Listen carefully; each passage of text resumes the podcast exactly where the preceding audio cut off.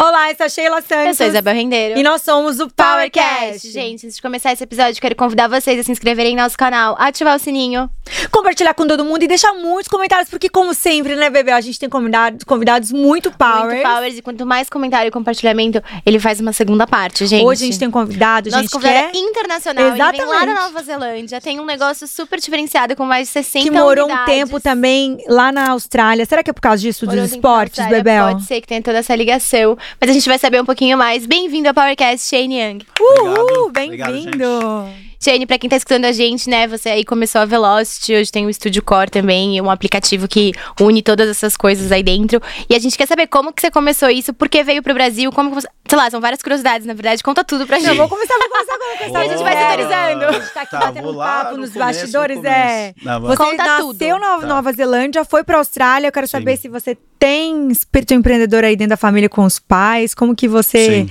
Teve essa ideia até você chegar aqui no Brasil, Tá. que é longe, né? É, Até você chegar até muito aqui. longe. Muito longe. É, nasci na Nova Zelândia, no Auckland, e mudei pra Austrália com 10 anos de idade. Meu pai preferiu muito mais a Austrália. É uma, uma país um pouco mais agitado de Nova Zelândia. Nova Zelândia é um pouco mais parado, as pessoas gostam mais da natureza, você tem fazendas no meio da cidade, enfim. Ahn, e é engraçado você perguntar sobre essa parte de negócios, né? Meu pai tinha uma empresa de canoagem que levava legal. turistas, principalmente da, da Ásia, ah, em lagos e rios ah, do Gold Coast, lá na Austrália. Que incrível. Então, eu tinha naquela época, acho que 12 anos, 11 anos, e eu, eu ajudava, ela me fez trabalhar, né? Eu tive que trabalhar free, então não isso.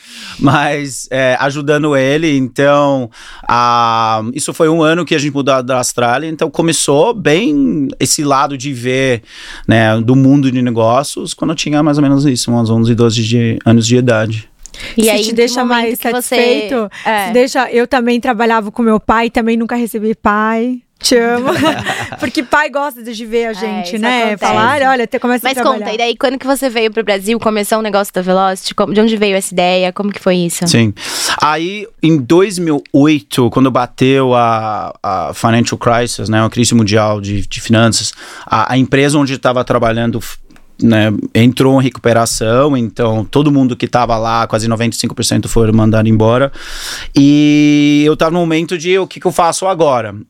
Então, um amigo meu falou: vai lá conhecer Brasil, é legal, é bacana. Então, aí eu tava. Desculpa, antes eu já tinha conhecido, na verdade, Colômbia. Eu tinha interesse de morar lá. Eu, eu gostei bastante da cultura de, de Latinoamérica. E lá gostei muito. Eu passei três meses em 2006 ou 2007, mais ou menos. Então, eu tava falando, não, acho que eu vou para a Colômbia, passar um ano lá, porque né, acaba de sair, enfim. Ah, e no último momento tinha um outro amigo falando, vamos lá. Então, eu falei, tá bom. Então, fui com ele, a gente veio para cá e a gente ficou seis meses. É nisso, viajando, conhecendo o local, imediatamente eu, eu fico apaixonado do país, a cultura, as pessoas. Ah, e falei, antes das seis meses, na quinto mês, eu falei, tá bom, assim, como é que eu fico aqui? Porque é, tem que ter um jeito de ficar aqui. Só que é muito complexo, você tem que ter visto, etc., algum tipo de negócio. Ah, aí, com isso, eu voltei para a Austrália e voltei a entrar no, no mercado financeiro. Aí fui trabalhando lá dois anos. Depois disso, eu conheci uma, uma brasileira que é lá, e então a gente ficou junto, casamos, e ela não queria ficar mais na Austrália. Então, ok, vamos voltar para cá, a gente voltou para cá. E durante esse tempo, ah, eu estava trabalhando numa empresa aqui no, no- também no ramo de, de imobiliário. Ah, eu conheci um australiano que estava trabalhando numa empresa lá em Nova York. E o sócio dele tava com uma ideia de trazer esse negócio de estúdio de bike pro Brasil. Que funciona muito bem lá na Nova É, que principalmente, né? Nos Estados Unidos em geral, né? Tava bombando, né? Aquela época era o Soul Cycle, que era o, é o, né, o mais conhecido, as celebridades estavam indo. Ah, só que eu era mais perfil de, de esporte treino. Eu gosto de coisa muito forte, assim, de eh, pegar e fazer uma corrida longa, dura. Então, essa coisa de mindfulness entre uma aula não me tocou muito bem. Eu achei estranho, mas dança na bike, música. mas você sua? Eu falei, não, você sua e tal. Eu falei, tá bom. Eu fui para Nova York para conhecer. E primeiros aulas eu não gostei. Aí tinha concorrência.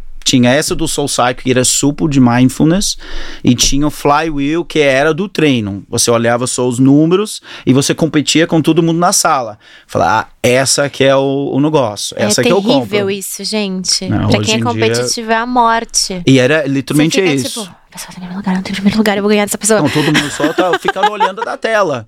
E o professor tá ali falando, mas eu tô olhando a tela, onde era o painel, onde era a tela, onde era a pessoa do lado. Quem será esse número um? Peraí, deixa eu ver. É- Ah, esse. Nossa, como, como você é melhor do que eu? É, fica horrível irritado, isso, pelo amor ficava de Deus. super irritado.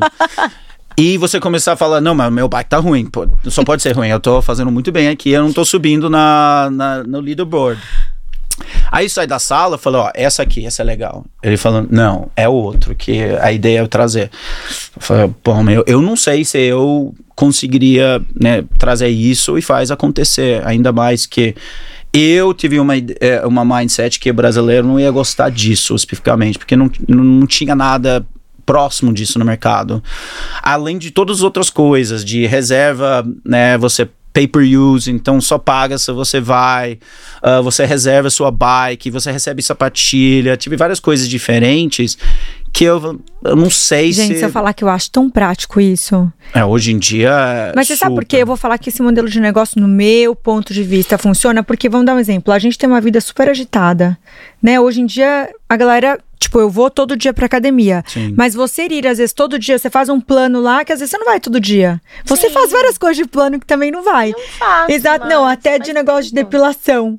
Tipo, Eu que... uso tudo. Mas você vai em tempos, tipo assim, ah, cada. Mas é óbvio, né? Não, é, Não pode toda hora. Ok, a ok. ok. Mas eu acho que no meu ponto de vista, eu vendo que, que tem que tem treino, treino de yoga, treino, né, de bicicleta, se você compra o dia, o momento que você tá, você consegue controlar muito mais sua agenda. Tipo assim, ah, eu sei que esses próximos três dias eu vou poder treinar, então já vai nos três dias. E ainda mais se tem outras cidades também, pra quem viaja muito, então você consegue se organizar dentro de uma Sim. agenda. É, isso do pay-per-use foi realmente é um divisão de águas, assim, quando fala no gosto. Então, no começo, tudo me achou estranho, mas num, rapidinho eles falam, nossa, isso é sensacional, porque agora, de fato, eu só vou pagar quando eu uso. E, logicamente, no começo a gente foi super leniente em prazo de uso. Então, se a pessoa não usou, a gente estendia. Então, a pessoa, de fato, nunca perdia, nunca pagou pra nada que ele não ia usar. Ah, e ele ach, as pessoas achou o máximo disso. Ah, do lado de negócio, isso é ruim, porque você não consegue fazer nenhum tipo de é, é, Amarrar o cliente. estimação de caixa, fluxo de caixa, assim, porque ele vai usando e ele só vai pagar depois que ele usa tudo, então não é igual um plano. Eu tenho mil alunos, eu vou receber isso todo mês, então fica simples. Ah, então isso foi um grande desafio, parte financeiro, de conseguir entender como gerenciar isso no dia a dia, principalmente pro lado de, de, de, de lado financeiro. Mas a gente conseguiu fazer uma forma que a gente conseguiu entender, ok, mais ou menos isso que vai entrar, mais ou menos isso que vai sair, com né, um, pouco tempo, seis meses de histórico, e, e foi andando assim. Então, é, mas no começo realmente eu, eu não acreditava muito, porque era completamente diferente de qualquer coisa. Mas vocês começaram com o modo competitivo já aqui. A gente tinha Ou veio- ambos. Ah, tá. É, no dia que a gente abriu a inauguração, tinha 160 pessoas na sala, o ar parou, tava muito quente, surreal, eu tava lá, eu só fazia assim, eu falei, não acredito. E Aí que- ah, daí que dá mais gasto pra trabalhar ainda, né? é, Aí o internet caiu, então se a internet cai, se o wireless não pega os dados do bike, então o leaderboard também errava, então os números parava. Então as pessoas olhando e eles o número não subia. Eu tô assim. Então eu tive que cair, sair da sala correndo, tentando ligar pro cara do ar, tentando dar um reset no, no, no Wi-Fi. Um, então no começo a gente achava muito desse lado da competição, competição que ia dar certo. E, de uma certa forma, fez. Só que aqui que a gente viu, as pessoas, eles não fez com tanta frequência. Ou seja, hoje eu quero competir, mas eu não vou mais na semana. Um, ou duas eu vezes sou no essa mês. pessoa. É. Eu sou essa pessoa. Então, a gente, depois de seis meses, sentamos, falando, não está funcionando. E a gente fez um revamp total. Foi lá para Nova York mais três vezes. Eu fiz todas as aulas possíveis. Acho que eu fiz 15 aulas em tipo cinco dias. Eu fiz quatro aulas por dia. Todas as aulas do Soul Cycle, entendendo como que funcionava, porque eu, precisava acreditar primeiro. Uhum. Um, e depois das 15 aulas, além de estar extremamente cansado, quase comia nada, eu pedi, eu emagreci uns 10 quilos eu entendi o negócio, porque no final eu comecei a fazer aula com gosto que ah, eu, eu, não vejo hora de fazer a aula, em vez de ah, ele é puramente para eu olhar e, e, ver como funciona. Então, acho que isso foi um momento que a gente entendia que, ok, é legal, funciona. Agora a gente precisa trazer para cá. Então, como que um brasileiro vai gostar disso? Então, a gente Sim. foi trabalhando em cima disso. Legal. Antes da gente entrar nas nossas dúvidas, queria que você terminasse de contar de onde veio daí o, outro estúdio também, pra gente poder daí mergulhar e te encher de perguntas. Tá. Né? Cor também é engraçado, porque em 2016 a gente lançou um produto chamado Full Body, que é o funcional. Full Body era inspirado numa marca chamada F45, australiano, que hoje, eu não sei hoje, mas era pelo menos antes da pandemia, o maior franchise do mundo de fitness. Eles tinham mais de 2 mil unidades no mundo todo. Uh, e começou num lugar em Sydney em 2011, 12, uma coisa assim. Uh, e inspiramos porque ele era uma estrutura onde teve um TV, você olhava a TV, fazia exercício e rodava como um circuito. E era muito eficiente e muito bacana. Uh, e aí a gente tentou construir algo similar, porque de fato deu certo. E a gente achava que algo junto com uma bike podia é, fazer sentido. Mas, de novo, a gente foi fazendo e vendo que tentar fazer uma estrutura. A gente teve 16 tipos de aulas. Caramba. E foi impossível para então, tentar construir isso com uma equipe pequena, com tanta frequência. Então, a qualidade não estava muito boa. Então, depois a gente foi estudando. Aí, depois de dois anos, a gente chegou no nosso produto core. Então, a gente foi construindo mais ou menos dois anos para chegar no core. Quantos Legal. anos hoje a empresa tem? A, a gente abriu o estúdio em 2014, janeiro. Então, ela já tem oito, nove anos. É, tá ótimo. Tá Legal. ótimo de tempo. Tem já, é. a, a gente estava vendo, tem mais de 50 unidades. É, a gente tem entre Core, Velocity, agora a gente tem, assim, total aberto agora são 59 e tem 87 mais ou menos, que estão estúdios que vão abrir. E todas é. vocês fazem franquia? São franquia. A gente tem próprio e franquia. A gente Legal. adora falar com, de franquia. Quando vocês começaram, vocês imaginaram que vocês já iam franquear o negócio? Não. Ou foi ao longo é. do processo? É, foi totalmente era tudo próprio. E aí, como que foi para adaptar pra franquia? Já era um negócio que era adaptado ou vocês tiveram que mudar coisas? O que, que vocês tiveram que mudar? Para quem que tem curiosidade de ter uma franquia, né? Sim. Como que funciona? É, como ele estava mont, montado 100% pro próprio, é, na hora que a gente começar a ver a franquia, a gente realmente teve que sentar e ver muita coisa, porque tem vários processos que foram muito engessados para você conseguir fazer um treinamento para outro, replicar disso de uma forma mais simples. Uh, coisas como treinamento de professores, treinamento do professor no próprio demorava três meses três meses para um treinamento como franqueado é impossível, principalmente se ele tem que vir de uma outra cidade. Uhum. Muito custoso. Então a gente teve que re, rever disso. Há alguns processos internos também que foram. Um, eles são muito longos uh, para uma franqueado. Então. É, no momento que a gente decidiu, que foi em 2017, a gente gastou mais ou menos um ano em planejamento, uh, olhando tudo que funcionava como próprio, mas não como franquia, e foi ajustando disso.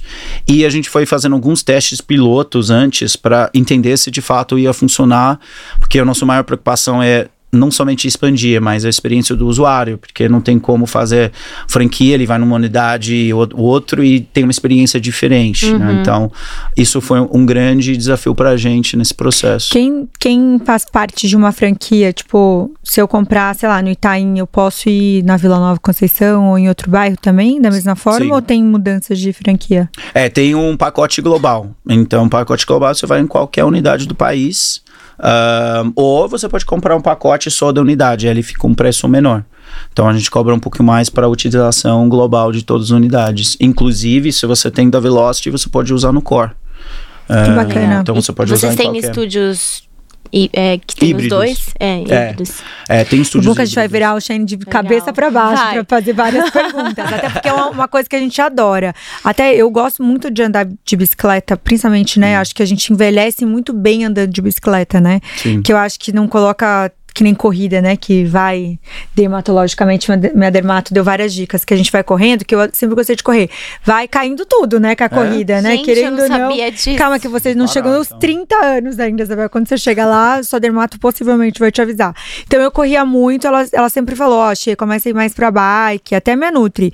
Vai mais pra bike que deixa, né, deixa o corpo mais ajustado. Entendi. E eu comecei a ter um amor maior pela bicicleta, porque eu ficava, obviamente, muito na corrida ou na caminhada. Quando eu comecei a fazer bicicleta, e eu já fui na Velocity, achei incrível o plano de negócio de vocês. E queria até fazer um ponto aqui que esses dias viralizou um vídeo de uma professora americana dando uma aula, você viu? Que ela dando uma aula meio irada, que tipo tinha vários alunos dentro da sala com aquela adrenalina, todo mundo fazendo aula. Quando vocês vão procurar e fazer pesquisas de, de negócio, porque a gente aqui no Power, principalmente, a gente faz para as pessoas que estão assistindo se inspirarem em você, no seu plano de negócio, ou adquirirem alguma coisa do seu negócio, ou quererem fazer algo, né, que tem na ideia delas de, de abrir mentes para fazer o mesmo negócio. Quando a gente está falando de uma empresa que, que tem vários lugares que tem case de sucesso, vindo de aula de bike com esses vários formatos, né? Só ali na sua você falou mais de 16. Como que você entende, vindo para um país que nem o nosso, que é super é, diversificado, né? Tem lugares mais quentes, mais frios, mais galera que gosta mais de na, na academia, não gosta. Como que você faz para aprender as pessoas na aula? Eu vendo essa aula que viralizou, professora super animada, tem vários tipos de aulas diferentes. Como que vocês fazem com as Sim. professoras? Olha, hoje é, o nosso maior foco está totalmente na parte mental. Então a gente entende que independente do região, do lugar, da cidade, do país, é, humano ele é humano, né? Então todo mundo tem uma similaridade em relação do co- o que toca um humano, né? Então é, é música, é uma fala inspiracional, é o, o jeito corporal. Então a gente tenta é, dentro dos nossos treinamentos e na condução da, da aula, a gente ensina o professor para virar esse tipo de perfil. Então, ah, porque se a gente foca no física, é, amanhã abre o outro e eu, eu vou ter a mesma coisa, né? Talvez a aula é mais difícil, eu prefiro o mais difícil, então vou para lá. Então a única forma de reter esse aluno é focar em algo que é muito difícil você replicar, que é ah, desse parte que toca o aluno no parte mental. Então, eh, vários nossos professores hoje, eles poderiam virar facilmente coach em frente de mil pessoas falando sobre coisas motivacional. E é exatamente o que eles fazem isso dentro da sala. Um, e isso é bom porque independente é mulher ou homem, se é né, a- um professor, um professora dando, dando essa aula, todo mundo tem essa, esse mesmo conceito. O que muda de fato são um pouquinho de perfil. Então, talvez um pouquinho da música que um toca, que o outro não toca, e aluno vai naturalmente para esse professor. Agora, no final, todo mundo tem que ter essa mesma experiência e sai da sala com algo é, novo, né? Eu, eu falo algum pensamento ou conseguir curar algum tipo de coisa que estava naquele dia em relação um dia eu tava bravo com o namorado, eu tava bravo com fulano, o trabalho tava ruim. A gente tem umas cases bem interessantes.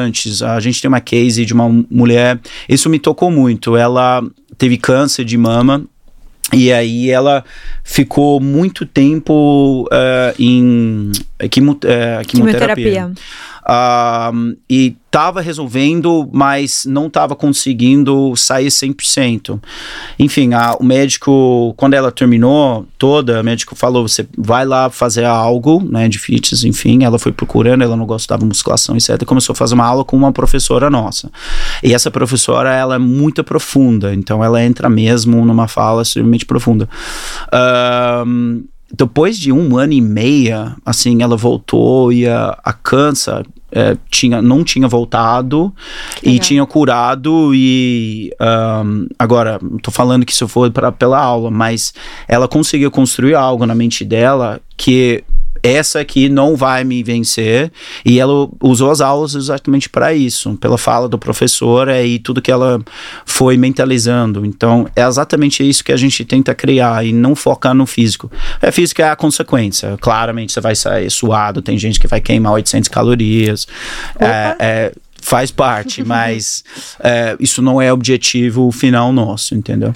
E hoje vocês percebem no mercado que as pessoas estão procurando cada vez mais se exercitar por questão de saúde e não pelo físico, ou às vezes para desestressar? Sim. É uma coisa que vocês percebem, até porque o core veio depois, e o core, de certa forma, é uma coisa mais forte, né? Pra realmente, para quem vai, digamos assim, procuraria uma uhum. coisa pelo físico. Sim. Então, como que foi essa onda, assim? Vocês acham que o core deu uma crescida? Como, como que é esse equilíbrio? É, eu acho que o pós-pandemia pegou bastante. Então, todo mundo que de fato estava completamente sedentário procurou algo para eles fazerem que gostar. Eu acho que o corpo pós-pandemia, de fato, é, deu, uma, deu um boom diferente de pré-pandemia, porque ele é uma aula um pouco uhum. mais de treino. É muito difícil você sair, fazer uma aula de inspiracional, ter uma motivação dentro do corpo, senão é, você vai ficar parado ali fazendo absolutamente nada. Sim. Então, uh, só que dentro do core a gente tenta trabalhar com essas mesmas ferramentas. Então, não é a gente, não, o professor nunca vai chegar você gritando sua orelha para fazer mais. É, a gente não procura também empurrar até passar mal. Então, é, movimentando já está ótimo. Então, se a gente consegue trabalhar você em movimentar, primeiro parte está feito. Agora, como que a gente consegue melhorar você mentalmente? Uhum. No core, a gente tenta fazer isso e a gente vê uma procura maior, com certeza por conta disso. E eu acho as empresas hoje em dia está muito tentando movimentar isso com os funcionários, né? Bastante é, coisa de endomarketing falando disso. Bem-estar dentro Bem-estar, dando benefícios. Com certeza uhum. tem a, a, questão de, de Gimpass, que as empresas estão tá tentando ajudar hoje os funcionários. É, então, isso a, a gente acaba vendo muito movimento pós-pandemia, com certeza. Que legal. Vamos falar de franquia, que é um assunto que eu sou muito apaixonada. Como que vocês fazem? Hoje vocês estão em quantos estados é, do Brasil e como que vocês fazem a triagem de entrada? Pode entrar com tem uma média de habitantes na cidade? É, vocês entram com um só dos negócios ou com os três já formados? Sim. Explica um pouquinho.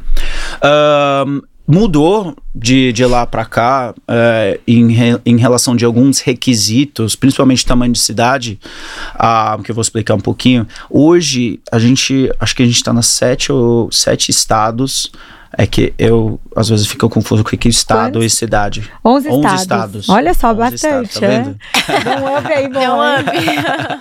Mas, um, e mudou porque a gente tem algumas cidades uh, onde a gente tem unidades pequenos, que tem 250, 300 mil. No começo, quando a gente camou, uh, começou, o requisito era 700, 800 mil habitantes. Uau, era grande. Então, era grande. Então, a gente filtrava muito. Não, porque não tinha... Porque a gente entendia como em São Paulo dava certo no Rio, precisa algo similar, senão vai ter muita dificuldade. A gente fez a primeira unidade numa cidade pequena, e deu certo. Até vou perguntar, curiosamente, é, falando, qual? Né, qual era? Ah, Maringá. Maringá? Eu sou paranaense, gente. A minha é, cidade tem Maringá. 60 mil habitantes, quem sabe a gente chega lá, gente. É. Maringá, que acho que tem é 200, 250 É grande Maringá, pra é. gente é grande. É, grande, mas ele é para nós era muito pequeno. Um, a gente também tem Presidente Prudente, que, é, mas acho que é maior do que Maringá.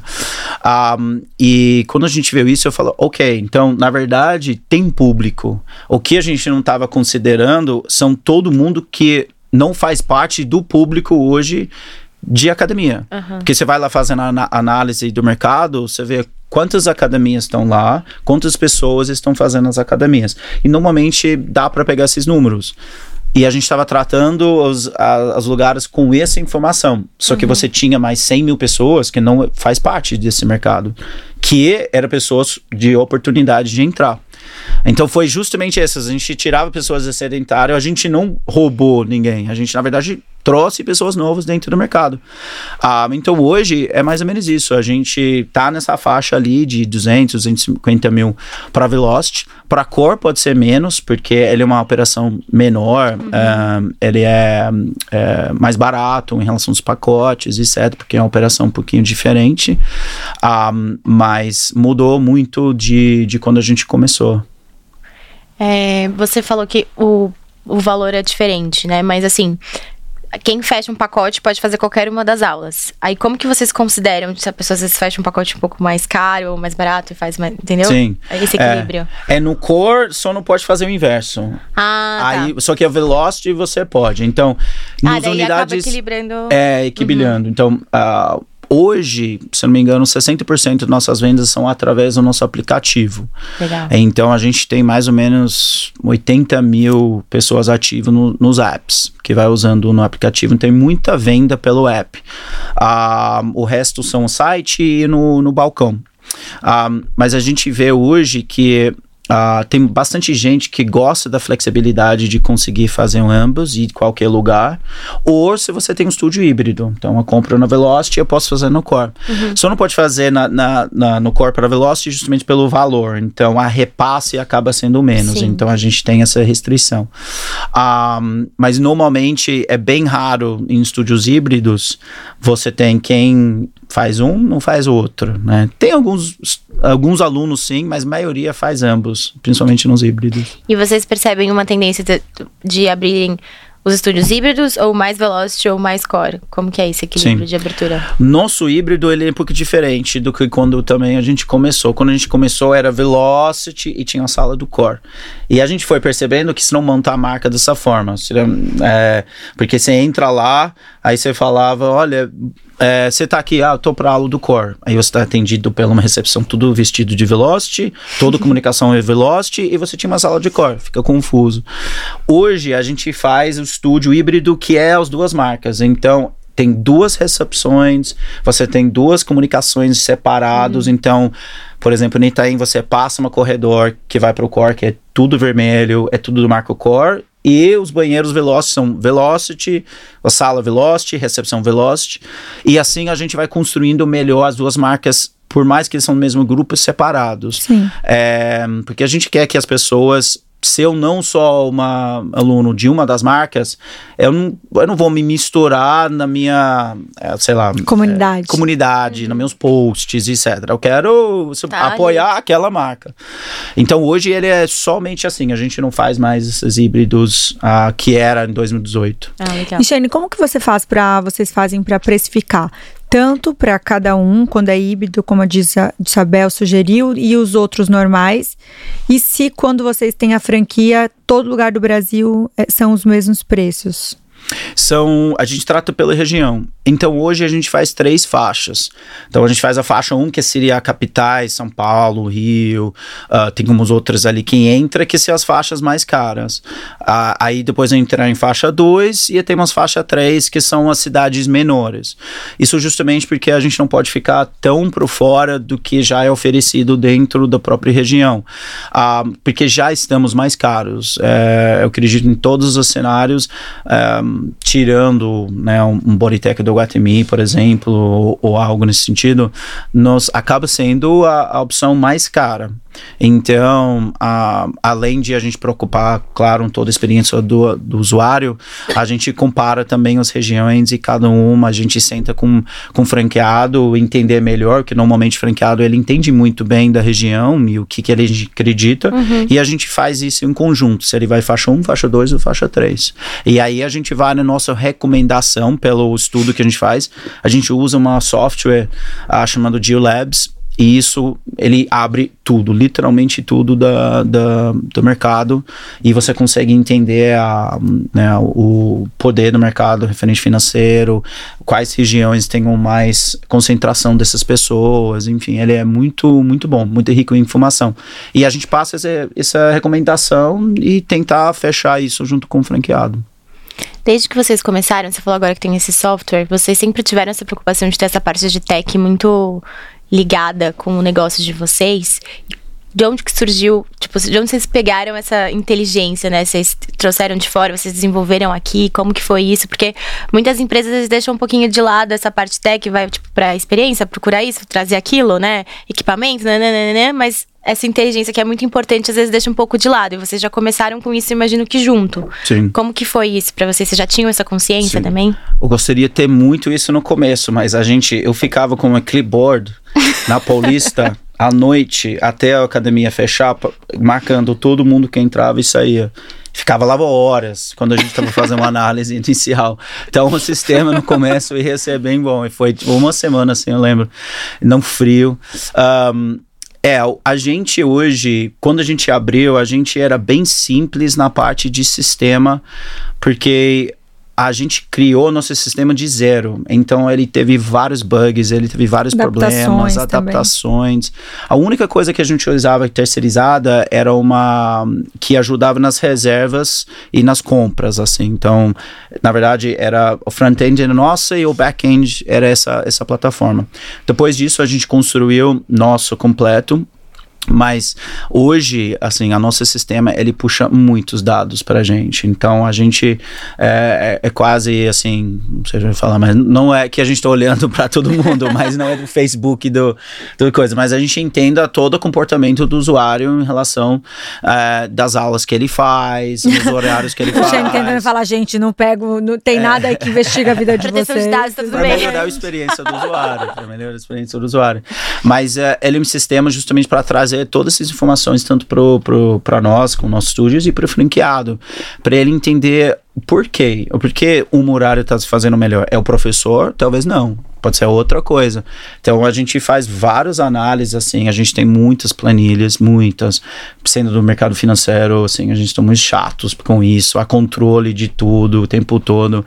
Ah, e isso é muito importante. Então a gente usa com certeza hoje sistemas no nosso favor. A gente está em adaptação sempre, a gente vai reconstruir tudo de novo, trazer uma dashboard de novo para facilitar a visibilidade, principalmente dos KPIs principais. Ah, isso ao longo dos próximos oito, nove meses a gente está vendo disso para trazer uma experiência melhor para a usabilidade melhor para os franqueados nesse sentido. Legal. Bebel, você, por favor, faça todas as perguntas de marketing daqui a fazer. pouco, tá? Por Pode favor, você agora acabou de começar a falar dos seus assuntos. Falei, por favor, Tá bom, Bebel, ótima nisso, exatamente. Eu vou fazer minhas perguntas de curiosidades aqui, tá? É, quando a gente tá falando agora que você tá com, vocês estão com muitas franquias, mas vou começar, vou fazer uma pergunta que começou lá no início, se já era uma preocupação e como funciona hoje. Os equipamentos, né? É, eu adoro fazer uma aula que eu saio de bem-estar. Teve uma vez que a gente foi numa experiência que agora a gente tá viciada em aula de yoga, É. que até um beijo pra Carol, Corona, que a gente foi, a gente entrevistou ela, começou a fazer as aulas e ficou apaixonado por Foi. hot yoga. Eu e a Bel, a gente tava fazendo, que é uma aula diferente, tava fazendo a aula e a gente, meu, ficou emocionada com a professora, com o lugar, do jeito que, que é feito a aula, que vem um gelinho no final, a gente, a experiência foi muito Foi. única, né? E a gente vê hoje como vocês à frente de um negócio que segura todos os dias, né? Tem gente que deve treinar todos os dias, tem gente uma vez por semana, tem vezes uma vez Sim. por mês, cada um no seu, na sua vibe, porém, como segurar esse aluno para ficar muito tempo, né? Então aí vem minha dúvida. Como que vocês começaram a pegar e adquirir os produtos, os aparelhos e tudo mais? Eram, eram de empresas terceirizadas? Eram vocês já pensaram no modelo de negócio que se vocês fossem ter muitas lojas, vocês já tinham alguma, algum parceiro? E como funciona isso hoje? E Sim. o que que vocês trazem, vou colocar o, o Shane bem na parede, né? O que que vocês trazem de tecnologia dentro disso tudo? Sim. O, o parte dentro do estúdio, mais de tecnologia, a gente tem esse lado que é, vamos dizer, é ainda de performance. Então, a gente tem antenas dentro da sala que captura informação do bike. Que máximo. A gente não liga mais o TVs para justamente não criar esse mal-estar da pessoa. Imagina, você entrar lá e ver que está em no É último terrível. lugar para o tempo todo. Por mais que você pode estar pessoa. curtindo. É, então, Não, é muito terrível, porque É. você se compara, tipo, você começa a ver primeiro lugar, então, aí você vê quem que será que é essa pessoa? Será que é que tá aqui na minha frente? Assim, não, não é possível que aquela pessoa é melhor É. do que eu. É terrível. E é isso, você sempre vai, três vezes, se é ruim, tipo, a última, você fala, nossa, só. É. Por que, que eu vou voltar? Realmente é meio. Não, tinha, e tinha uma época É que a contra, pessoa né? falava, ah, aquela bike tava bem zoada. Então, a reserva para essa bike era loucura. Porque essa bike ganhava todas as aulas. Eu falei, não tá abençoada. Mas enfim, aí um cara sempre pegava, sempre pegava. Ele reservava todo dia. É, mas essa tecnologia. Adorei, adorei. Você vê como você constrói um negócio. é, competitivo. Pra, pra, deixar a galera. É, eu, sou, eu sou escorpiana, né? Eu falo assim, gente, não ligo pra competição. Dá um mês eu tô lá, gente, Isabel, não vai naquela bike.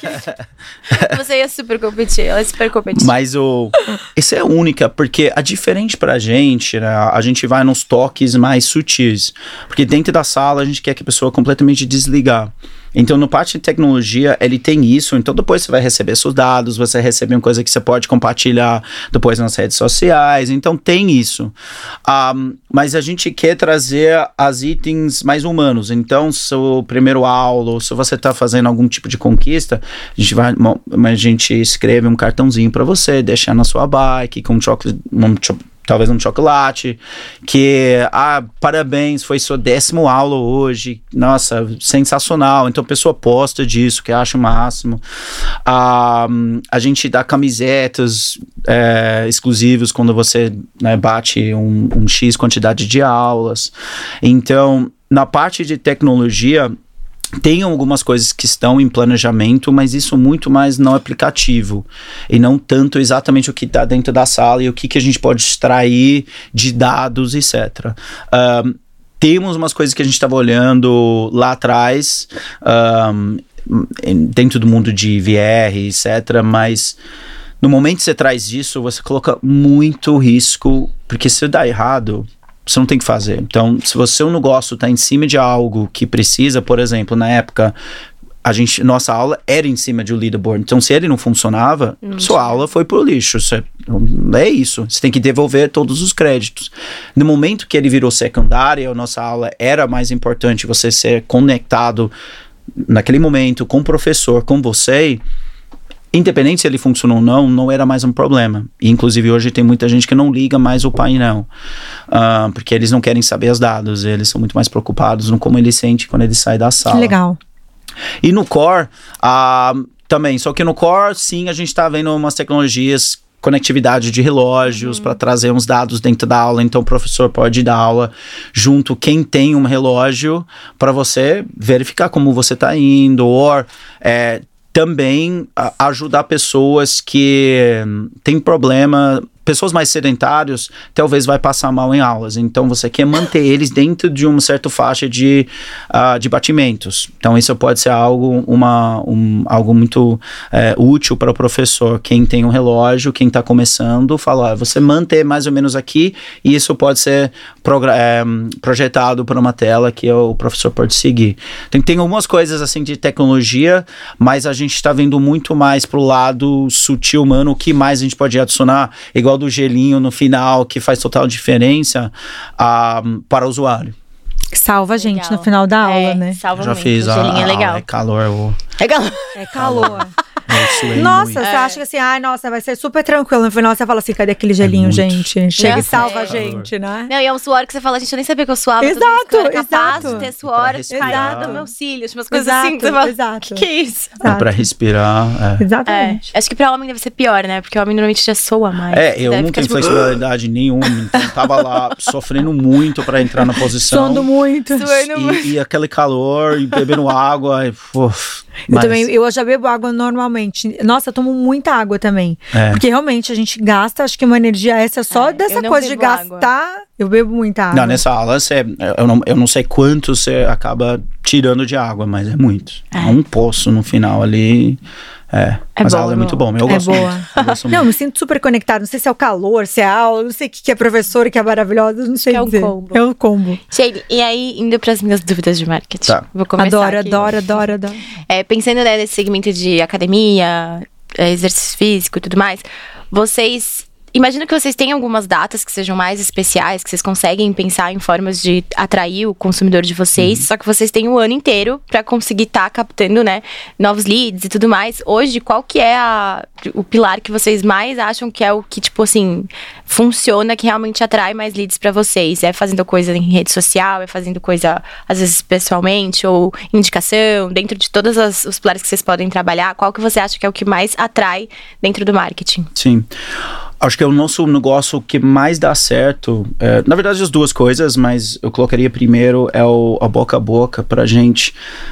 Um, a gente não sabia quanto isso é forte até a gente começar a entender quando o aluno fala: Ah, olha, eu trouxe cinco amigos. Porque na época a gente não teve esses, esses dados, a gente não teve também uma app que controlava, indi, indicar amigo, você vai ganhar uma aula. Isso não existia na época. Então, só foi quando falando. E de repente você entende que a, quase metade daquele estúdio, ou mais de metade do estúdio, era pessoas convidando, era amigos, era família, pessoas do trabalho, e era isso. Então, a gente começou a focar muito nisso como experiência, então trazendo ações dentro do próprio estúdio, né? Então, parcerias, fechando dias especiais, trazendo uh, parceiros que são muito legais para fazer comida, bebida depois da aula, faz a festinha, etc. Um, e o outro, com certeza, é o social media. Social media pra gente é muito, muito forte. Um, e isso porque as pessoas hoje, quando eles estão fazendo atividade física, eles postam.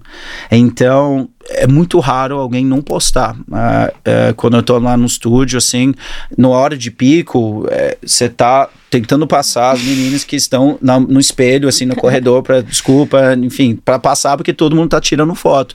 E você tem daquele momento, você fala nossa, todas essas pessoas estão tá gerando um marketing free e que talvez, não sei quantas pessoas isso vai atingir, porque você não sabe. Uhum. Então, a gente preocupar muito nisso. Então, como que tá a estrutura dentro da unidade onde a pessoa está tirando foto? Tem que ser perfeito. Uhum. Porque tirar uma foto que algo não tá legal, isso, isso, não é, isso não é bom.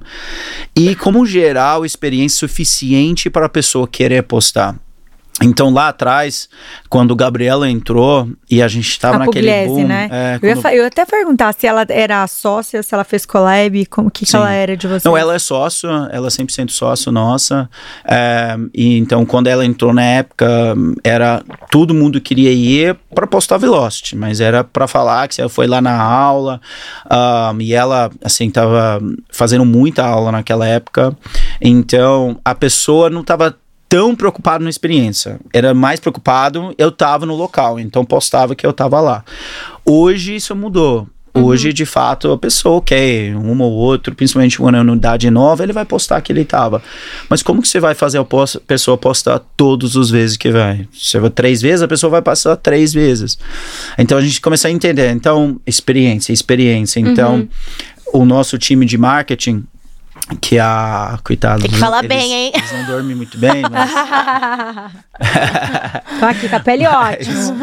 é, mas é, trabalham sensacionalmente nas redes sociais na interação. A gente agora faz um engajamento com, com os alunos. Logo mais a gente quer né, melhorar principalmente a nosso customer service o atendimento com a pessoa online para tudo que a pessoa está postando, ele está vendo o que a gente está vendo. Então, e a gente agradece disso. Lógico, são muitas, então não tem como responder todo mundo. Mas, por exemplo, tive uma caso de uma menina no Twitter que ela postou sobre um vídeo, ela fez um vídeo sensacional sobre toda a experiência dela. E ela não era um influenciador. Só que se viralizou no Twitter, acho que é 250 mil. 250 mil 350 mil. Que incrível. Você tá jogando tudo pra baixo, né? É. é. Eu tenho que aumentar. Ele podia jogar pra é cima. É verdade. Sou muito humilde. Não, eu isso, é fofo ele. Que signo você é? Hã? Que signo você é? Touro. Touro. A gente sempre pergunta de signo, gente. A gente tem uma análise interna de todos os signos. E aí foi orgânico Twitter? Foi orgânico. E isso foi uhum. para muita gente, assim. E várias pessoas foi pela primeira vez por conta disso. Que legal. E a menina que tinha 2 mil seguidores no Twitter. Então, o movimento está muito rápido hoje. Então, precisa, pessoas precisam entender que tudo que você fala, tudo que você posta, uh, ou, desculpa, tudo que mundo que posta sobre a sua empresa ou fala sua, sobre a empresa, pode virar algo enorme que você não pode imaginar algo que você nunca né, uma menina de 2 mil seguidores vira 350 mil. E que bom que ela fez uma coisa boa, né? Ela podia ter feito é. uma coisa ruim foi, também, né? Então tem Aí foi isso. engraçado porque eu entrei em contato com ela só que é pelo meu físico. Eu falei para ela, nossa, eu agradeço muito pelo é, a sua post, é muito legal, é isso que a gente quer criar como marca, etc. E aí ela postou a minha post. Achando que era algo tentando fraude. Ah. Aí o que eu falei pra ela, manda seu endereço, a gente quer mandar um gift. Aí ela, fala, ela falou ali no post: Olha, gente, alguém tá uh, usando uh, o Instagram do dono da Velocity tentando pegar meu endereço. Enfim. Aí depois. Ah. Isso, vir, isso começou a viralizar também. Eu falei, ah, meu Deus. o que eu fiz? Só quis dar uma aula, é, gente. Oi, obrigada, um quero ser gentil. Aí o marketing falou pra mim depois: olha, pensa antes se você manda. É... Eu fui aprendendo junto, foi ótimo. Legal. Aí depois ela entendeu, ela falou comigo, foi super legal. E ela tá lá indo pro estúdio e com certeza a gente ganhou vários uh, alunos por conta disso e foi muito bom. E também entender que Twitter, que é algo é um pouquinho de lado, é algo que também movimenta muito, muito. no Brasil. Twitter eu, tá eu não todas imaginava. as tendências, é, tudo tá lá. Sempre tá, né? Rápido, né? Real ah, time, assim. É muito, eu adoro. Tudo, tudo sempre sai lá primeiro. Tipo, às vezes é, as pessoas vêm com uma notícia, nossa, mas isso já tá no Twitter há séculos. É verdade, é muito o Twitter, louco. né? É. Muito rápido. É, eu vou até, agora eu vou perguntar um pouquinho sobre negócio. Quando você, é, obviamente já falou aqui, né, que já adaptou várias vezes o seu negócio, você já trabalhava com alguma coisa no ramo de, de educação ou de saúde ou nessa área né, de, de, de bem-estar é, em algum momento da sua vida que você trouxe ou foi a primeira vez que você trabalhou e quando você começou a trabalhar com isso de fato, que você foi entendendo o mercado, qual que era, qual a sua, a sua preocupação dentro do negócio de, de ah, eu quero atingir esse objetivo dentro da minha empresa? Essa foi a primeira vez. Eu sempre era prática de esporte, mas muito pro lado mais de competição. Então, esse lado de bem-estar, um pouco mais, ó, quero fazer isso pro meu bem. Essa foi a primeira vez. Um, e eu acho que entrou, porque o mercado financeiro ele é muito turbulento. E depois de, de do crise 2000, 2008 e voltando, um, você começar a entender que ou você vive nisso até aposentar, ou você tem que fazer outra coisa.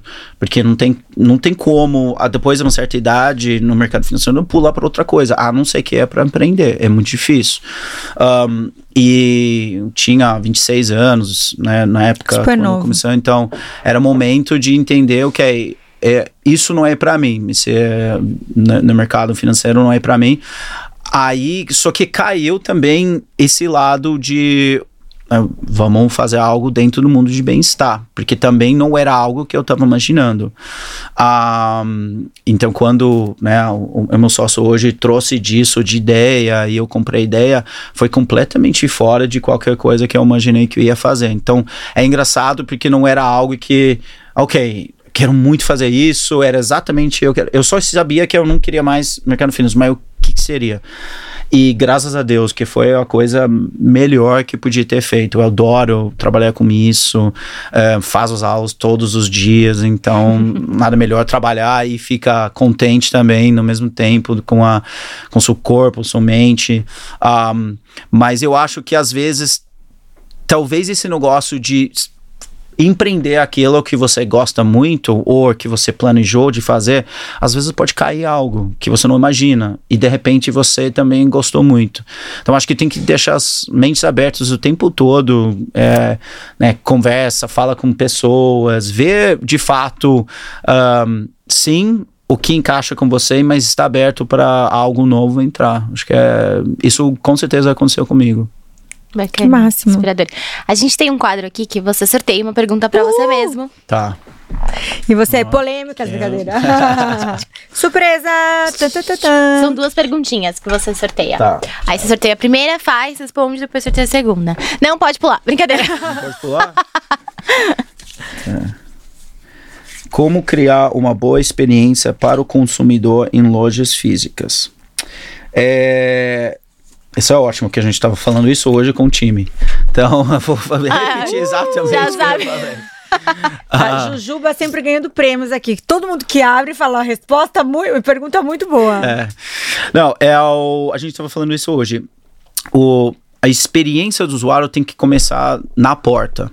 Então, a, o que, que é a primeira coisa que a pessoa vai enxergar? Como as nossas recepções são tudo na frente, é a primeira coisa que ele vai ver é o recepcionista. Então, aquele sorriso no rosto, empatia, ele tem que estar em pé, pronto para uh, eh, receber essa pessoa. Um, e tem que ser um ambiente leve, tem que ser um ambiente leve com música, tem que ser algo que ele entenda que ele saiu da rua e entrou na loja. Uhum. Ele tem que ter essa sensação da, da, da diferença no mundo. Então, a, a gente sempre fala entre a experiência porta, a experiência atendimento e a experiência sala. E como trazer isso tudo para uma pacote só, porque em cada momento são experiências diferentes. Quando eu entro, quando eu sou atendido lá, tete a tete, quando eu entro na sala, quando eu saio e quando eu ir embora. Um, então, a gente está muito preocupado nesse fluxo do, do cliente, né? Tudo que ele toma ali e o que são falados é, através das pessoas. Então, quando ele, ele é novo, a gente tem um, um, um, fluxo, um script completamente diferente quando a pessoa já é frequente. Um, então a gente quer criar uma conexão com aquela pessoa primeiro. Então, é, como você vai conseguir conectar uma pessoa que você não conhece? Então, você vai falar seu nome, você vai perguntar se ele tá bem ou ela tá bem, você vai perguntar se essa, você vai saber que ele é primeira aula, porque a gente tem isso no sistema, e vai explicando tudo para ele, para ele sentir uh, é, que ele não tem dúvida. Então, a gente usa referentes de hotéis, exatamente é isso. Se eu pego o cartão, mas eu não sei onde inserir cartão na porta, já me minha experiência já é ruim. Se você me dá sapatilha, eu não sei o que fazer com essa sapatilha, eu coloco agora, eu coloco depois, coloco na sala, onde eu coloco. Então a gente está falando isso hoje. Cliente não pode ter dúvida. Ele pode estar muito claro o que, que ele comprou e qual é o valor disso, através o atendimento e através da explicação. E, logicamente, a experiência dentro da sala é, é primordial. Você vê quantas preocupações, é, né? que às vezes a gente nem imagina. Né? Exatamente. Né? Mas realmente, ainda mais esses estúdios, não sei vocês ou se eu que sou lesada, mas eu às vezes me sinto, tipo, muita coisa para fazer. É o armário que você tem que saber eu. abrir a senha, fazer a senha, daí eu nunca sei fazer a senha, daí nunca dá certa senha, daí eu tô atrasada, aí tem que tirar o um negócio e você fica, tipo, meu Deus, o que, que tá acontecendo? E, tipo, se não tem alguém ali para te ajudar, você realmente é. você fala, putz, meu, sacanagem. Que e você sempre, sempre chega atrasado. Na, na, quando você vai pra aula, todo mundo chega atrasado. Todo mundo. É dois minutos antes da aula, é aquela loucura, é a porta aberta, aí você tem que entrar, a porta fecha, a pessoa entrando não, saindo. Não, só o fato aí quando eles avisam. Atrasado, Exatamente, não, só o fato quando eles avisam, não pode, depois de cinco minutos fecha a porta. A Ai, meu Deus, também. aí parece que tudo acontece pra chegar é na muito aula. complicado. A gente tem é. isso também, mas graças a Deus, graças a Deus, hoje não temos tanto mais problema com isso. As pessoas entendem a importância disso, porque nada pior você tá lá e a porta fica abrindo e fechando. Concordo plenamente. Luz entrando, porque a sala é escura, no Velocity. No Core não tanto, mas no Core, se você entra atrasado, você, vai ter que, que passar no... todo mundo tá fazendo exercícios, então também tá ruim. Mas é então. é chato, né? Depois como é, eu entendo que eu quando eu, eu nunca cheguei atrasado nessas aulas, mas eu entendo que quando eu chego assim na cara do gol, que eu falo assim, chego lá quase morrendo, eu falo assim, a hora que eu entro, eu começo a ver a experiência, eu falo assim, é chato mesmo quando a pessoa é. chega atrasada, Sim. porque perde, né? Perde o professor começando, perde explicando, aí você tá treinando, chega uma pessoa que demora não sabe nem que tá conectar. Exatamente, demora é. para se conectar. É, exatamente. A gente fala que a, a, seria a mesma coisa se você tá ali com fone e alguém tá te escutando assim o tempo todo, assim, com o olho fechado. Então a gente fala bem isso. É, mas a gente. Algumas alguns momentos a gente teve um problema que tem trânsito em São Paulo, aí fica complicado, né? A pessoa cruzou a cidade para fazer, correu, chegou lá e assim, às vezes a gente tem deixa entrar, mas, mas depende da, da situação. É. Shane, antes de você fazer a sua próxima pergunta, eu vou fazer só uma, um push aqui, Isabel. É, você entende hoje qual que é o diferencial de vocês dentro do mercado? Sim. O nosso maior diferencial, de fato, está no treinamento do professor e como a gente faz essa consolidação entre a experiência sala e experiência fora da sala. Porque não adianta você entregar algo onde eu estou chorando na sala porque o professor me levou num caminho, uma jornada surreal, e eu saio e essa linguagem aqui não está batendo, está diferente. Então, uh, isso é muito complicado, porque de fato acontece isso. Então, imagina saindo de uma experiência assim, eu falo assim, imagina terminando uma maratona e todo mundo que está na fila final só está ali assim. ninguém tá batendo palma, ninguém tá ali para te receber aquela coisa incrível que você fez. Um, e a gente tem isso, tem gente que nunca fez nada, nenhum tipo de atividade física na vida. Então, como que a gente consiga trazer essa sensação para essa pessoa, tanto lá dentro quanto lá fora? Então, uh, é um desafio grande, é um desafio grande, mas eu, eu acho que esse é o nosso maior diferencial. Uh, pessoas procurando algo muito física, com certeza tem lugares melhor que a gente mas uh, claro assim a, a, nossa física pode ser muito bom se quiser mas isso não é nosso diferencial. De fato está na experiência mental da pessoa e aí ele usa isso como consequência para fazer algo incrível com a parte física porque ele vai conseguir fazer mais aulas ele vai conseguir talvez pegar mais peso fazer mais repetições dependendo da aula. Uh, ele não vai conseguir fazer isso se a mente dele não está bem então, acho que essa é a nossa maior diferencial. Legal. Segunda Pode pergunta, fazer. Você não vai fugir. Última. a última, ele quer fazer várias. É. Vamos esvaziar. Comprida essa. Oh. Ih, tô tensa, Tô vendo, eu. tem várias Como linhas você aí. vê o futuro do mundo Brasil? Qual é a importância do comércio online no seu negócio? Ahn, futuro mundo Brasil. É, geral, né? Tá. Eu acho que assim, eu olho para o Brasil como um país com muitas oportunidades no mercado. Assim, é, é um país que as pessoas acreditam lá de fora que ele é um jeito, mas quando você mora aqui, vive aqui, ele é completamente outro. Ah, as pessoas, a cultura e dentro de negócios, eh, tem muita coisa hoje que não está saturado no mercado. Então, tem muitas oportunidades de conseguir alavancar em cima do próprio cultura brasileiro. Eh, a gente olha para o nosso ramo, eh, não tem muitos players dentro do mercado. Então, diferente dos Estados Unidos, só dentro de bike em Estados Unidos, eu acho que são mais de 60, 70 marcas. Que Você não incrível, tem né? seis ou sete aqui no Brasil. Um, e todas essas marcas, você vai ter marcas que você nunca ouviu na vida que tem mais de 300 unidades. Uau. Um, Uau, né? Difícil é, de avaliar. é, eu fiquei surpresa dessa marca quando eu vi um dia, falando, possível, 300 unidades, nunca vi na minha vida. Um, então, é, o- o principal é, primeiramente, onde é essa oportunidade e como conseguir trabalhar com isso, que é, da mesma forma, tem muitas oportunidades, é muito difícil várias entradas de negócio, né? Um, players grandes têm uma vantagem porque eles já entenderam uma terra, então, e com certeza tem o peso por trás de conseguir lidar melhor com certas situações, com problemas econômicos, com os riscos, Claro. que o player pequeno não tem essa vantagem. Mas a gente vê hoje muitas eh, startups que está começando, várias pessoas estão entrando mais nesse mundo.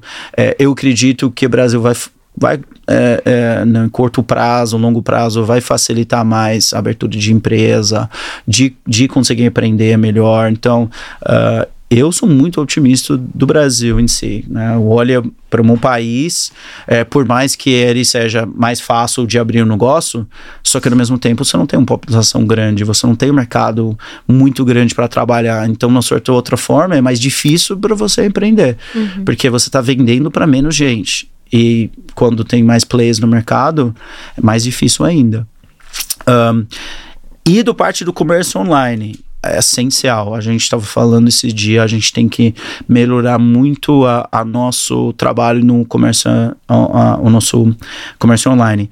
Hoje, como falei, já trabalhamos bastante disso, né? Mais de 60% das nossas vendas estão através do app, mais uns 20% do site, uns 30% está no balcão. Mas um, com certeza trabalho de e-commerce referente à venda de roupa, que é algo que a gente vai começar a fazer muito forte. A gente tem uma linha de roupa nossa, mas é um lado de negócios que eu acho dentro do mundo de fitness, principalmente estúdios e academias, olha, eu vou lá fazer minha aula e vou embora. Mas a gente tá vendo isso como um, um lado de negócios que se você vai para fora, eles têm linhas que são exatamente isso. A pessoa compra para usar mesmo. Então ele vai Ela já na... resolve a vida dela lá, né? Exatamente. E usa com orgulho daquela marca. Então a gente quer construir disso e a gente tem muita demanda de pessoas que não têm um estúdio perto. Então a gente precisa vender de uma forma eh, online. Um, e eu falo para vocês, Brasil em termos de uh, aplicativos, eu estava na Austrália agora e tá muito pior do que aqui em relação de o, o Happy Turbo, por exemplo, chega na sua casa em 10 minutos. Não existe isso lá, não tem. Então você vai ter que esperar uma hora, duas horas para o negócio chegar.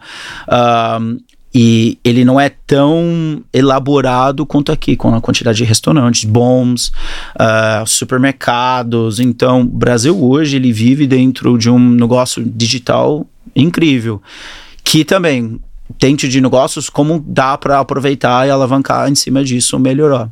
Uh, então, também a gente está pensando nesse lado, né, principalmente nossos aplicativos. Quanto mais a gente consiga que a pessoa entre no aplicativo, não só para reservar, mas passar tempo. Então a gente está pensando em um, toda a experiência de métricas, a pessoa conseguir pegar e compartilhar com os amigos, dados. Olha quantas aulas que eu fiz, olha que eu fiz isso. É, que é a mesma coisa de postar hoje em dia. Um, e converter que a gente isso tá em tendo venda. várias, várias novidades Exatamente, aqui. tô amando. A gente vai soltar várias novidades. Muito legal, vou tirar aqui o nosso. Não, eu até vou fazer. até vamos falar um pouquinho, né, de Ops Bebel. Vamos. A gente tem um presente para você. Tanto aqui, já que a gente está falando de bem-estar, Ops, é suplementação, tanto para a cabeça, né, para a mente e para os olhos. Então, vocês que gostam de esportes, de leitura, a gente que fica muito tempo no computador, no celular, eles são ótimos para concentração e também ajudam a aumentar é, a Vista nossa cansada, essas Super coisas, é, é ótimo. Exatamente. Suplemento. Quando a gente tá a, no, a gente Boa, também. Então. A gente também. Mais é dois pra você tomar aí. Quando a gente tá falando por aqui, tá passando o QR Code, entrega para todo o Brasil, Isso, né, Bebel? Gente, é só clicar. E vamos voltar lá? Eu vou voltar para mais uma coisa de marketing. Tá. É, mais uma curiosidade, né? Porque você como dono da empresa, você tem os seus sócios e tudo mais, mas acaba que todo mundo participa ativamente dessa questão do marketing, até como é, como que vocês definem o tom de voz que a Velocity vai se comunicar com os consumidores lá no Instagram? É, e o que, que você acha dessas empresas, que às vezes são empresas quadradas para quem está por fora, né? E que estão aí trazendo essa inovação de conversar com o, com o consumidor como se fosse uma outra pessoa. Tipo, sei lá, tem a Ryanair, que é uma uma empresa de aviação, sim, que é uma sim. coisa quadrada, e eles estão assim, inovando super nas redes sociais, trazendo meme, um monte de coisa engraçada, conversando. Coisas que grandes empresas aqui também já fazem, mas que já são empresas mais cool, digamos assim. Sim. O que, que você pensa disso? Se é uma coisa que, se a sua diretora de marketing trouxer, você vai abraçar ou você vai falar, não, gente, o que, que é isso? O que, que tá acontecendo? Qual que é a sua visão sobre isso? É, o, acho que é o tom de voz agora e conseguir, né, falando com os clientes através do social media é tudo.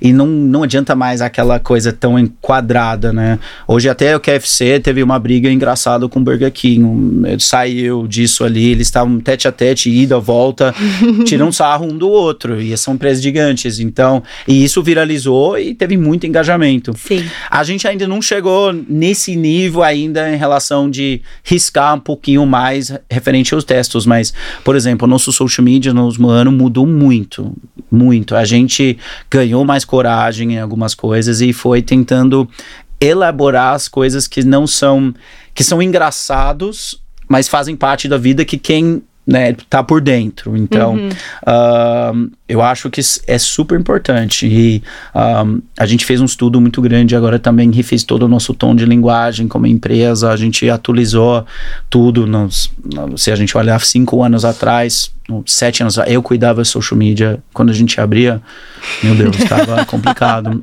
Eu, eu, escrevi tudo em inglês.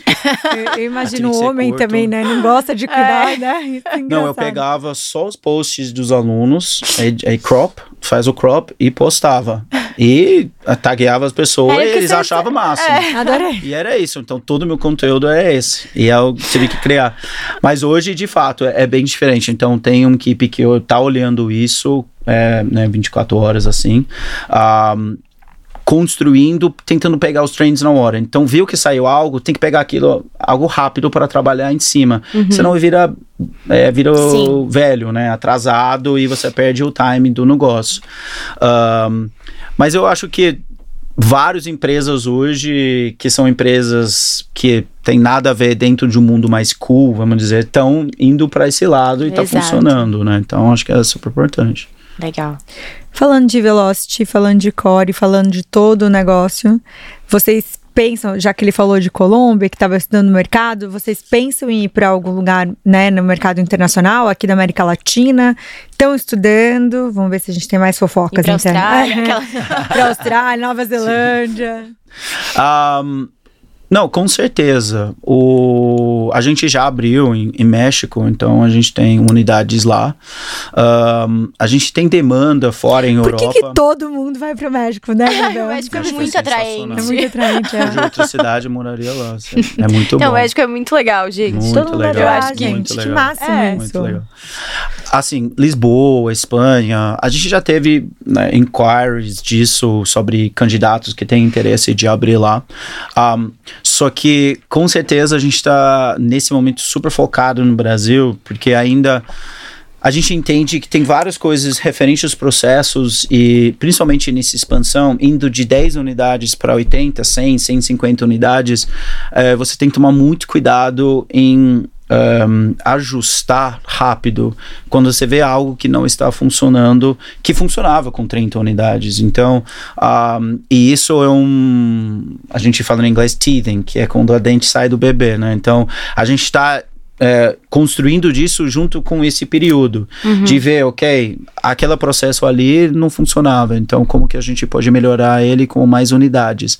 Mas Latinoamérica é, é bem interessante, Peru, Argentina, Argentina já tem alguns estúdios, algumas marcas, Colômbia tem um, marcas também, então todos os países eles têm alguma marca de funcional ou de, de bike, um, mas nenhum conseguiu fazer um sucesso, vamos dizer, tão, tão grande. Então são mercados. Você acha que não tá olhando. conseguiram manter a qualidade? Não, eles são aulas muito bons, são marcas muito bons, mas é, eu acho que às vezes, dependendo da, da, da- do país, da cidade, às vezes ajuda quando você tem um peso internacional, traz um, um peso, olha, legal, eles né, têm quantas X unidades, então com certeza, né, a experiência, a pessoa olha um pouquinho diferente, mas se não me engano, é, faz tempo que eu não olhei, mas, é, por exemplo, a Colômbia acho que tinha três unidades, a Argentina tinha três unidades também, mas são, nunca conseguiram fazer né, a quantidade maior. México, a UNA de, de América Central e de Latinoamérica tem mais. Tem uma marca lá que acho que eles têm 20 unidades. Legal. É. Nossa, eu tenho Bacana aqui. Se ele vai falando, eu tenho perguntas, É. né? Eu vou fazer a última antes da gente entrar para as powers. Você acha que o México é um negócio mais esquentado por ter muita influência também americana? Sim, com certeza. E a, a- o que facilita, isso voltando, no Brasil, professores, eles precisam CREF. E o CREF, você precisa quatro anos de faculdade nos Estados Unidos, não precisa disso, você faz um diploma, se não me engano é seis meses ou algo assim, pode estar errado, mas é curto prazo. Então, alunos viram, Viram professor. professores. Um, e México também ele é algo similar. Então, com isso, você acaba ganhando um, um- toda aquele qualidade o, de pessoas que são dos Estados Unidos que pode vir para o México para dar aula. Então, e as pessoas da aula de espanhol, eles conseguem fazer inglês fluente ah, e está muito americanizado hoje, com certeza, isso ajuda. E no Brasil ainda ah, temos, né, o professor ele tem essa, esse desafio de ter que terminar para ainda conseguir dar dar aula. aula. né? Ah, legal isso. A gente não tá afim de fazer pergunta, então a gente vai te fazer Tá. mais uma outra, uma outra quadro Pode com ir. você. Brincadeira. Esse aqui é o nosso último convidado, deixou uma pergunta pra você. E aí eu vou, pôr, vou te dar o vídeo, aí você pode dar play, calma.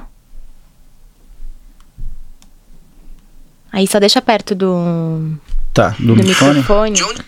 É o Pyong, né? Calma que tô com uma dificuldade.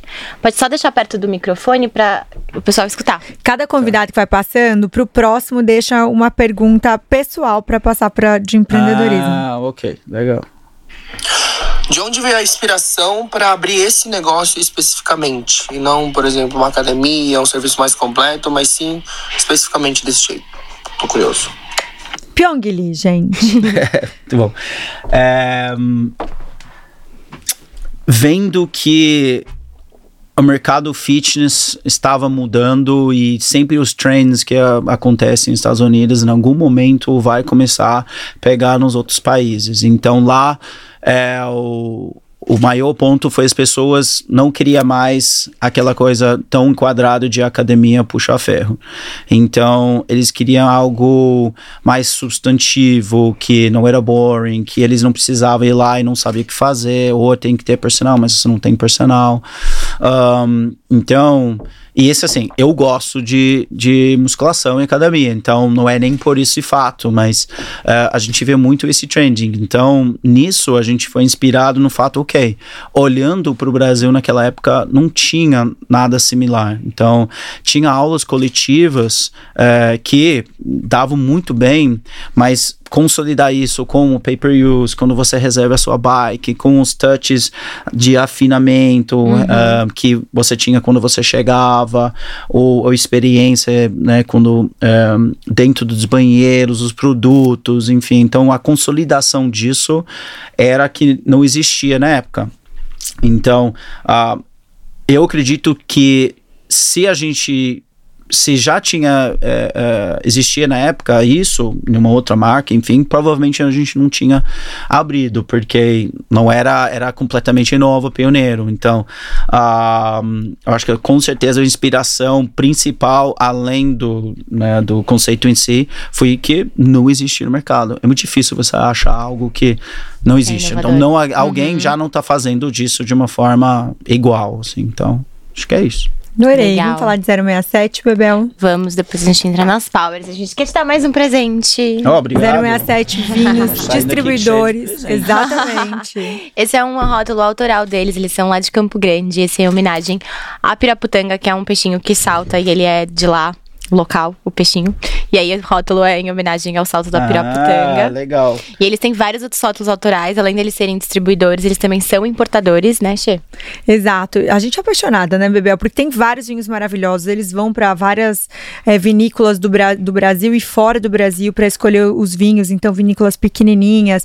Então, é bem selecionado. Eles estão em vários shoppings, né? Os melhores shoppings e os melhores aeroportos do Brasil com wine bar. Então, a gente chega lá, vai trabalhar, vai tomar um vinho, vai esperar o, o voo ou fazer compras, para no wine bar, toma um bom vinho Come ainda. uma coisinha gostosa Exatamente. Um suplemento, Exatamente, você tá ótimo, tá ótimo. Enquanto a gente tá batendo esse papo, todo nosso episódio tá passando aqui o QR Code e entrega para todo o Brasil. 067 vinho, gente, que a gente é apaixonado. E vamos para nossas powers, né, vamos, né, Bebel? Che, pode começar. Até vou dar uma pausa aqui, Jujuba.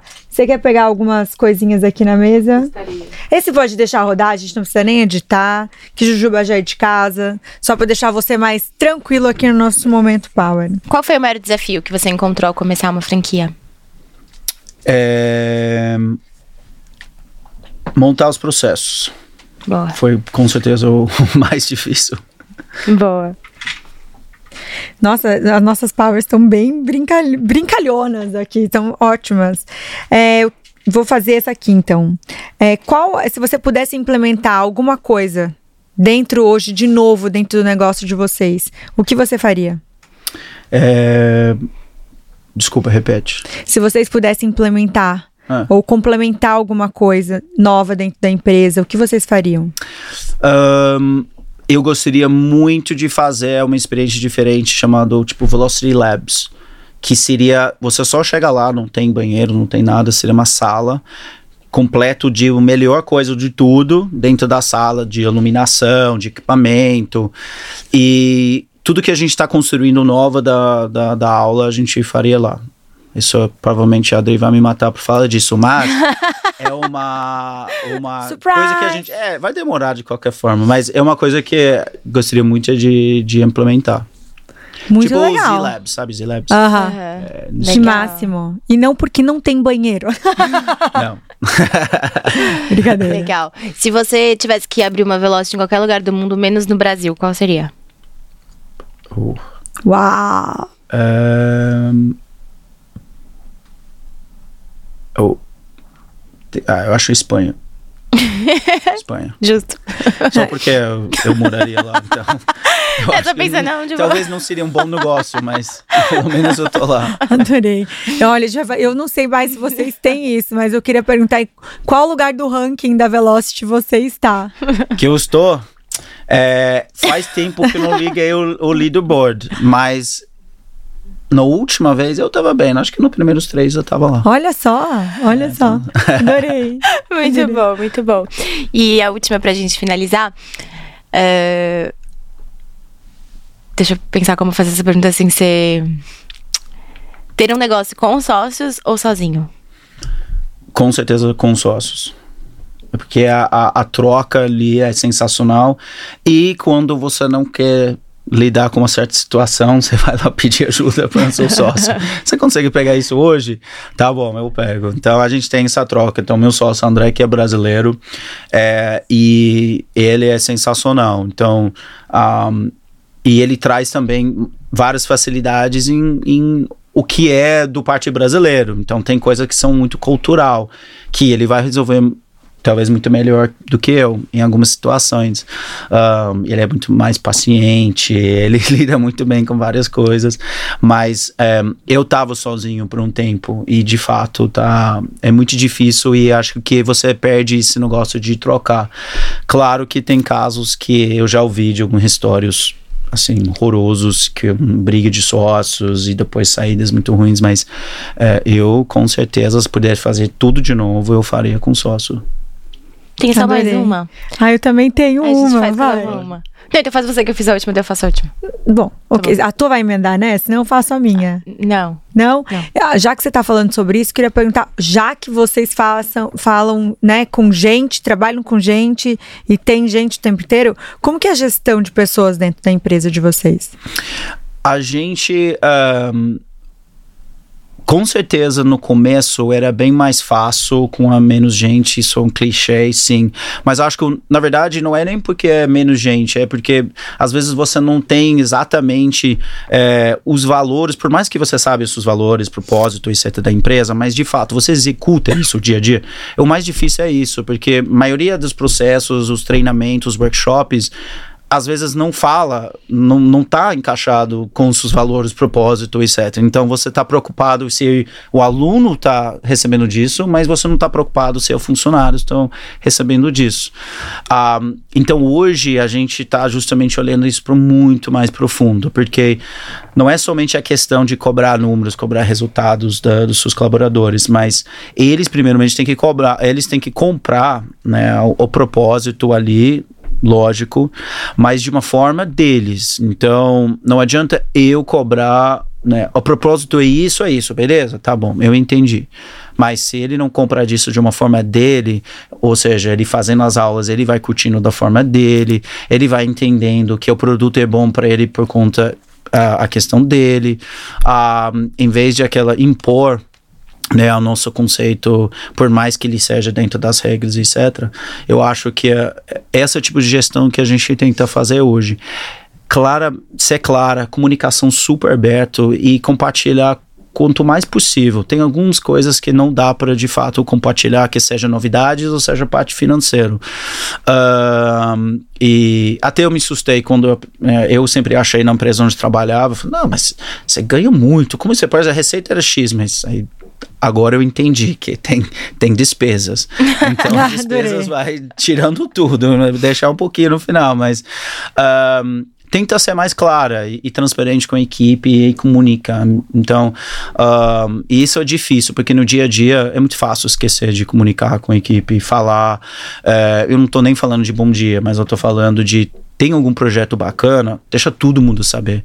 Porque senão, se eu tô no canto ali do escritório, que talvez eu não participo nisso, eu não sei, eu tô fazendo diferença na empresa, será? Eu só fazer as notas, mas será que isso tá fazendo uma diferença? Com certeza tá, porque sem isso a gente não conseguia lançar esse novo projeto, que você faz parte disso. Ahn, então, isso é um desafio. Não tô falando que a gente faz isso muito bem, ou não somos experts nisso, mas com certeza, pelo menos a gente entende que é, isso é ne- necessário. Principalmente pós-pandemia, acho que é, mexeu muita gente, então as pessoas são mais sensíveis, as pessoas são mais cuidadosos em relação do ambiente de trabalho. Então a gente precisa com certeza encaixar nessa nova mundo e essa nova forma de gestão. Com Adorei. certeza. É, já me identifiquei aqui com várias coisas. É, eu queria saber os pontos positivos e negativos de você empreender no Brasil sendo um estrangeiro. É, tirando a linguagem? Pode ser também um Porque ponto. essa- Esse é um ponto. É, esse é o ponto. Que é, lembram ir no banco para abrir uma conta, eu não falava muito bem. Era muito difícil. Mas, tirando isso, eu acho que os pontos mais difíceis, a entender que é, não adianta você estressar com certas pontas. Então, um, se, eu fala, se eu poderia falar para um estrangeiro que vai aprender no Brasil, com certeza. É, não um mentor, mas acho alguém, um brasileiro, alguém que já entrou nesse meio e senta com essa pessoa e enxuga tudo, absorve tudo. Literalmente pergunta mil perguntas, tudo que é possível. Você demora três meses, faz isso para três meses, porque vai te economizar muito estresse e muito tempo para frente de vários erros. Um, e segundo ponto, estudo parte da contabilidade financeira o quanto mais possível, porque isso que pega muita gente. Marketing você vai aprendendo, é, mexendo nas redes sociais, etc. Você não vai colocar tanto em risco da empresa, mas fazer a contabilidade errado e não entender o financeiro brasileiro, é, é, aí vai dar muito problemas. É, a contabilidade é bem diferente da, da do meu país, assim, um, várias normas, principalmente no parte de RH, você tem que pegar isso muito bem, entender como controlar da folha, o que está indo, é, o, o que está sendo pago, para não ter qualquer problema na frente. E não é por questão que alguém está tentando não pagar ou faz errado, é que as, tem tanta regra é, que você simplesmente esquecer. E tem muito é, empreendedor que quer fazer isso sozinho, ele não quer pagar. Uhum quantos mil reais para uma contador fazer esse trabalho. Mas vale a pena, vale a pena. Eu tentei fazer no começo e não, não deu certo. e então... os pontos positivos? É, os pontos positivos. tem mais, tem mais. Os pontos positivos é, são uma todas as oportunidades pelo tamanho da economia que tem. Então, é, hoje, tirando né, algumas dificuldades de uh, empreender aqui eu olho como mais oportunidades do no país. Assim, talvez tem gente que não concorda com isso, mas eu olho claramente que tem mais oportunidades aqui nesse momento, pelo tudo que está acontecendo no mundo. Dois, a, as pessoas, é, muita gente trabalha para empresa como se fosse deles. Então, é, por isso tem, tem muita gente que né, a, a, fica tão qual que é a palavra? Tem que tomar cuidado aqui. Que eu... Qual que é a palavra? Um, fica emocionado em vários momentos porque trata a empresa como deles. Eu acho isso sensacional. É, na minha cultura é mais fria, então é direto no ponto, é, trata assunto muito rápido, vai não trabalhar, vou embora, e sim, e é, aí que vai. Não, a, a, o brasileiro tem não mais tem cultura. Mais de, caliente, é né? muito mais quente aqui. Então ele trata a empresa como ele, ele sente ele, ele, ele é, se a pessoa gosta muito, ele quer entregar tudo para empresa. Isso é difícil, acho, achar. Então, difícil ter sucesso se você não tem uma equipe muito engajado com e acredita no que você faz. Isso para mim também dá uma, uma ponto super positiva aqui. Mas é, é tem que conseguir falar com esse, essas pessoas em português, senão você não vai adiantar nada. adorei, gente. Adorei. Não, mas é verdade, é um ponto isso. que maravilhoso. Shane, deixa suas redes sociais, redes sociais das empresas, para quem quiser acompanhar vocês. Pode falar tá. pra gente. Vou falar do Velocity, então arroba estúdio underline velocity e arroba estúdio.core que é nossas empresas, e também do Sweatify, arroba Sweatify. É, ah. E a minha é o arroba shaneo.young. Boa. A gente tá vai anotar também. Supervisionada. Aqui tá todo mundo assim, ó, testando, ver se ele sabe. Shane, você é um presente aqui. Muito obrigada por você ter vindo. A gente aprendeu muito, né, Bebel? Foi, foi muito legal. E vocês que estão um assistindo, mais. não esqueçam de inscrever no nosso canal. Ativar o sininho, mandar pra todo mundo, deixar um monte de ah, comentário. Ah, detalhe, né, Bebel? A gente sempre fala do YouTube, é. mas a gente tá em todos os streaming, gente. Exato. Então, então YouTube, você que tá escutando a gente aí no Spotify, favorita esse episódio. TikTok, E manda Instagram. pra todo mundo. Exatamente, gente. Um beijo. Muito obrigada. Beijo.